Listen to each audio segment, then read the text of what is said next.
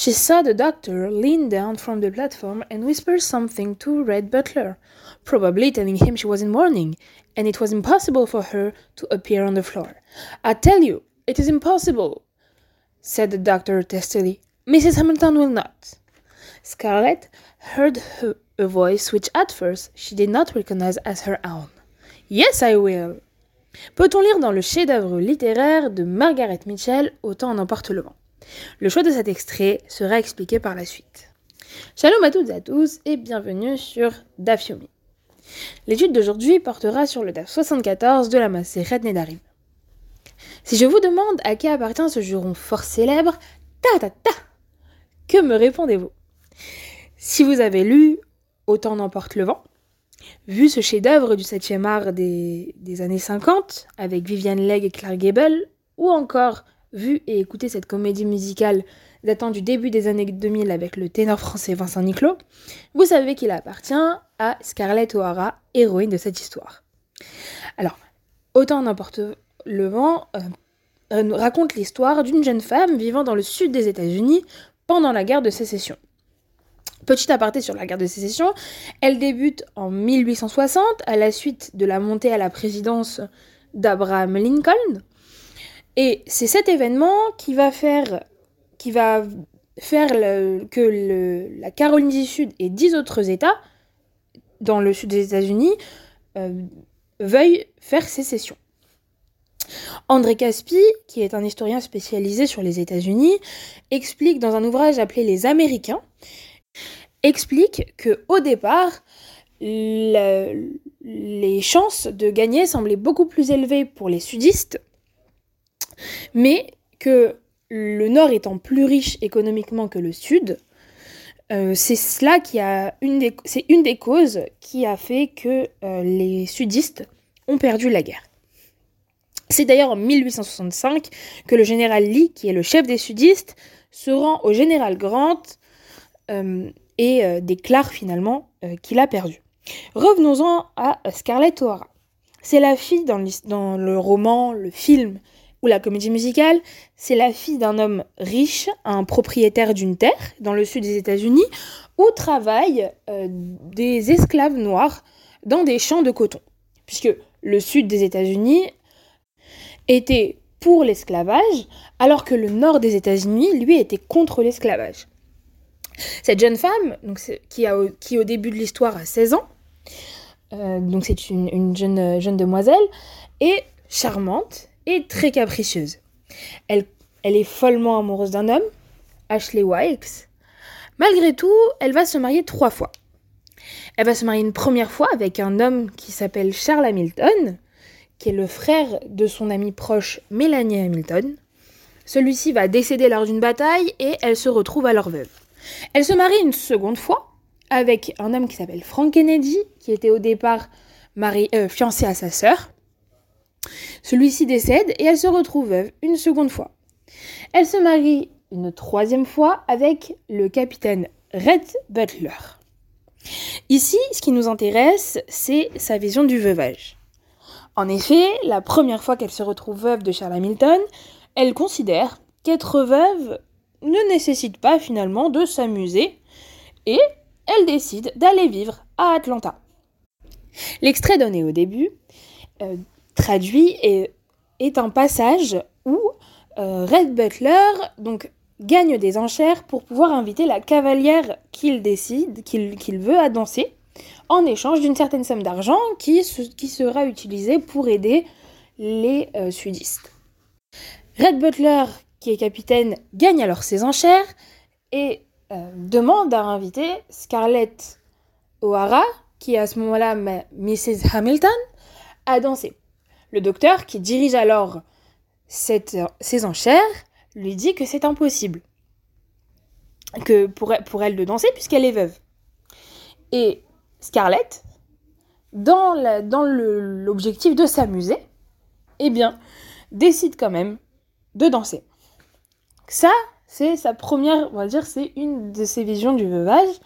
Et la seconde fois, euh, elle va avouer au capitaine Butler, à la suite de la mort de son second mari, qu'elle n'est pas triste euh, du fait de, la mort de son mari, et va alors se marier avec lui euh, pour l'argent, lui dit-elle.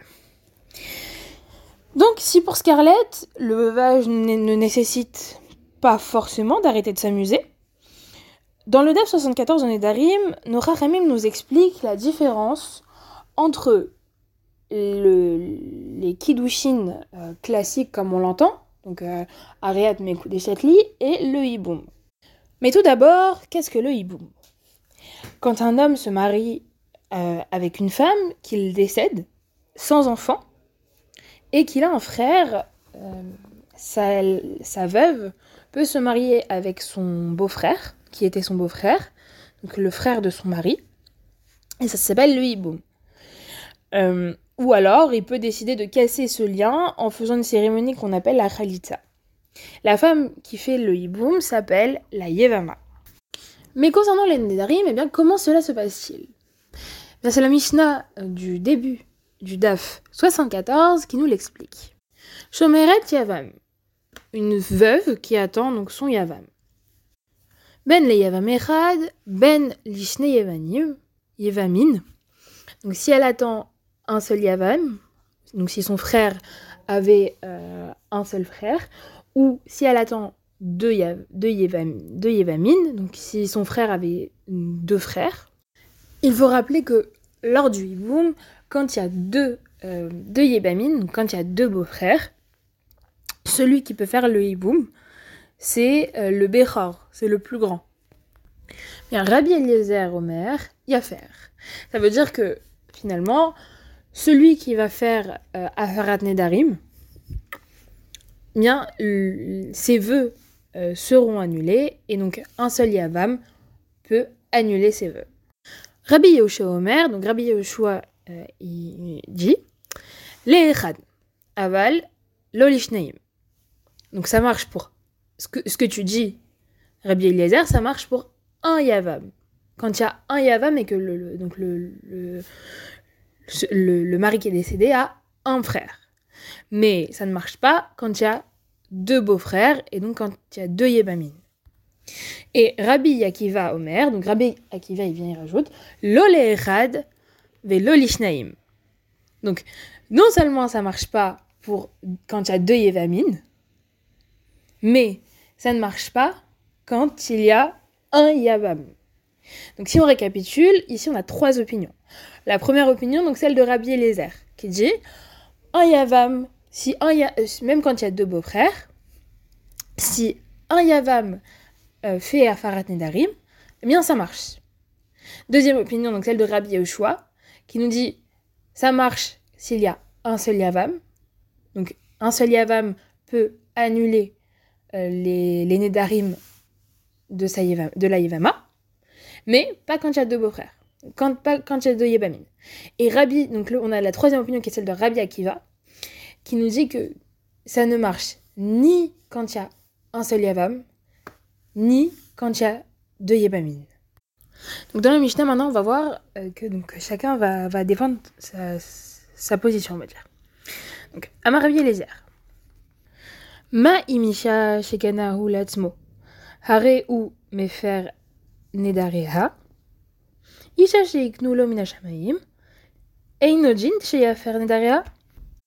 Donc là, Rabbi Eliezer, il vient et nous dit de même qu'une femme qui s'est acquise par lui-même. Donc avec des kiddushin, ben, il, annule ses vœux. Une femme qui lui a été acquise du ciel, la Yevama, est-ce que c'est pas finalement logique qu'il puisse annuler ses vœux? Puisque finalement, le, l'acquisition ici est plus forte. Entre une acquisition qui, est, qui lui a, l'a fait lui-même et l'acquisition qui vient du ciel, finalement, eh, l'acquisition qui vient du ciel est plus forte. Donc, selon nous, Rabbi Eliezer, il vient et il dit, bah, finalement, c'est logique que, et que même s'il y a deux Yébamines, alors dans ce cas-là, il peut annuler ses vœux.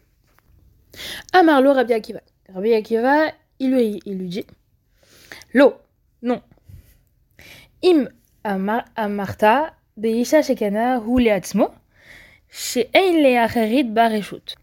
Donc si tu dis qu'une femme qui s'est qui s'est acquise par lui-même et sur, laquelle finalement d'autres n'ont pas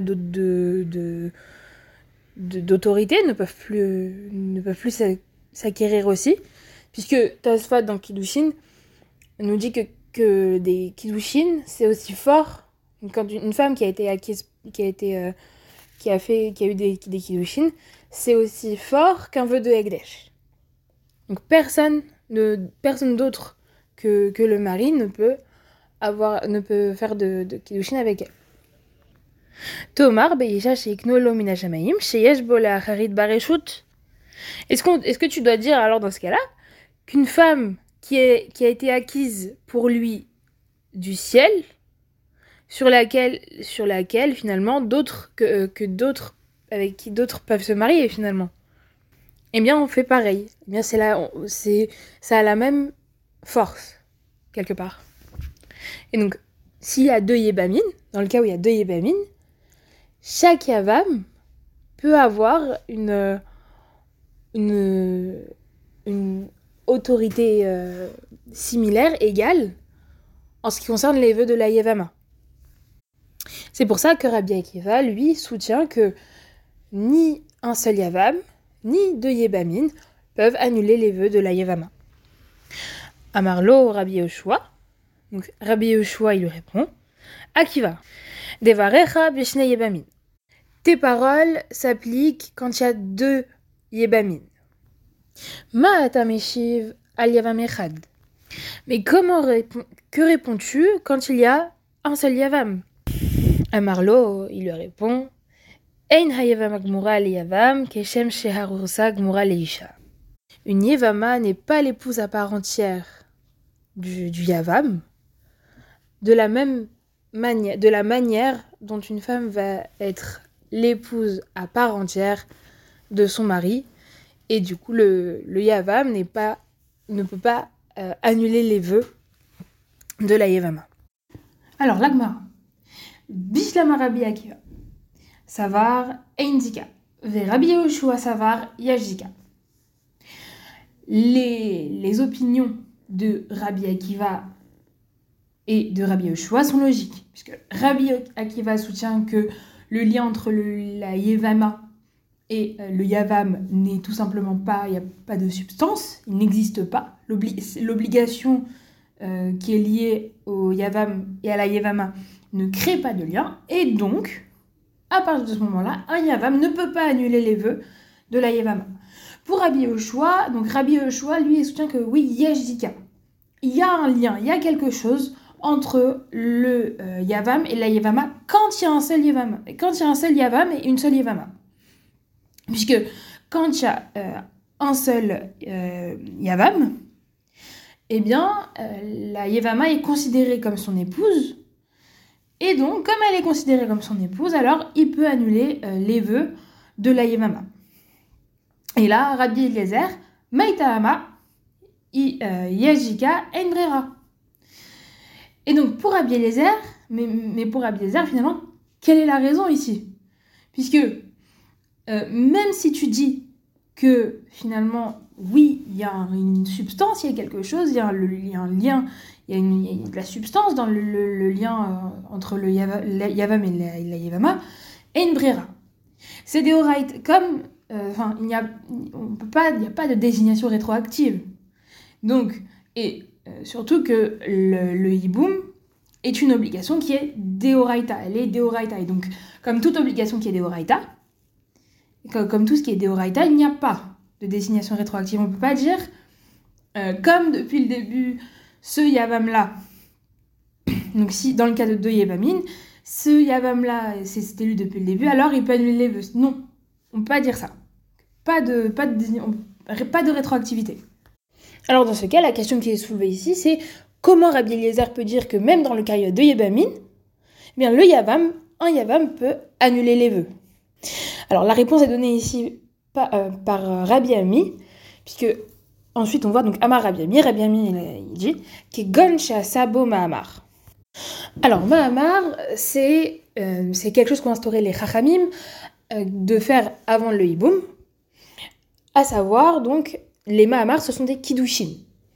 En fait, comment on connaît le lien entre le Yavam et la Yevama, le, mariage entre un Yavam et une Yevama se fait par la via, par la relation. Mais nos Rachamim ont instauré donc avant ce hiboum, avant cette relation, il y ait, euh, il y ait ce qu'on appelle des Mahamar. Donc un, un ce sont des Kiddushin. Mais du coup, la question, c'est comment, finalement, euh, comment quelque chose qui est des Rabanan peut permettre d'annuler des vœux, puisque c'est des Rabanan. Comment, comment tu peux annuler des vœux avec ça? Eh bien, donc, euh, l'Agmara ici poursuit. Verabi les savarlak et vet shamay, de mahamar kone kinyan gamour. Et donc, Rabbi Eliezer était de la yeshiva de Bet qui pense que finalement, les, le Mahamar, c'est Deoraita. Et donc, comme c'est Deoraita, c'est euh, une des, sont des fiançailles, c'est une acquisition à part entière comme des, enfin, comme, des classiques, entre guillemets. Et donc, le fait que le, Yavam, dans ce cas-là, le, Yavam peut annuler euh, les vœux de la Yavama. Donc pour récapituler un petit peu tout ce qu'on a vu euh, dans, dans le DAF 74, on a vu déjà une Mishnah qui, dit que une, une Yevama qui attend son Yavam, et que s'il y a un ou deux Yevamines, Rabbi Lézer dit que oui, que un Yavam peut annuler ses vœux. Rabbi Yoshua dit que euh, s'il y a un seul Yavam, ça marche, mais s'il y a plusieurs Yevamines, alors non, ça ne marche pas. Et Rabbi Akiva dit que euh, un Yavam ne peut pas annuler les vœux, que, la Yavama attende un ou plusieurs Yavam. Donc on a vu les différentes raisons de Rabbi Eliezer, Rabbi Akiva et Rabbi Yoshua. Et euh, avec l'Agmara qui nous explique donc que pour Rabbi Akiva, le lien entre le Yavam et la Yavama n'est pas substantiel, il n'y a rien. L'obligation de, ne, qu'il y a entre le lien de la Yavam et la Yavama ne crée pas de lien. Euh, pour Rabbi Yoshua, oui, il crée un lien uniquement dans le cas où il y a un seul Yavam. Et euh, pour Rabbi Eliezer, donc Rabbi lui, euh, soutient, comme Beth que des fiançailles, des kiddushin avec le, Mahamar, donc, sont, oui, des Horaïta, et donc permettent de faire euh, des, des kiddushin à part entière, complètement, comme des fiançailles ordinaires, et donc, oui, permettent d'annuler les vœux. Tov et merci de m'avoir écouté.